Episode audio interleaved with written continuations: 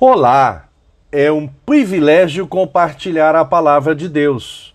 O nosso tema hoje é Vida ou Morte.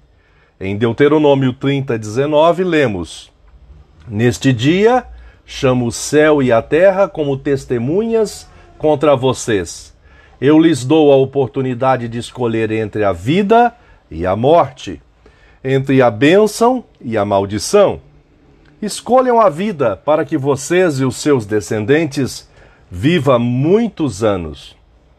Vida ou morte, conforme o dicionário online de português disse, vida, tempo que um ser existe entre o seu nascimento e a sua morte, existência, e morte, óbito ou falecimento, cessação completa da vida, da existência. Os noticiários atualmente estão carregados de notícias de morte.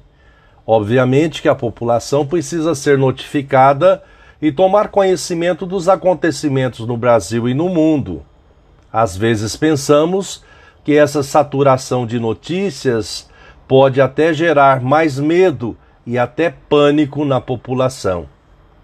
A vida é o nosso maior bem, é dádiva do Eterno Precisamos vivê-la olhando para o Criador e observando seus ensinamentos. Desta forma, alcançaremos no curso desta vida a proposta de Jesus, registrada pelo evangelista João, a vida abundante. No contexto bíblico citado, Moisés se despediu do povo dando instruções para viverem bem na terra prometida. A observância aos preceitos ensinados distingui-los-ia sobre a sua escolha de vida ou morte. Em Cristo Jesus temos vida plena, vida abundante, vida eterna. Pensamento para o dia. Obrigado, Jesus, porque nos proveu vida abundante e vida eterna. Deus te abençoe.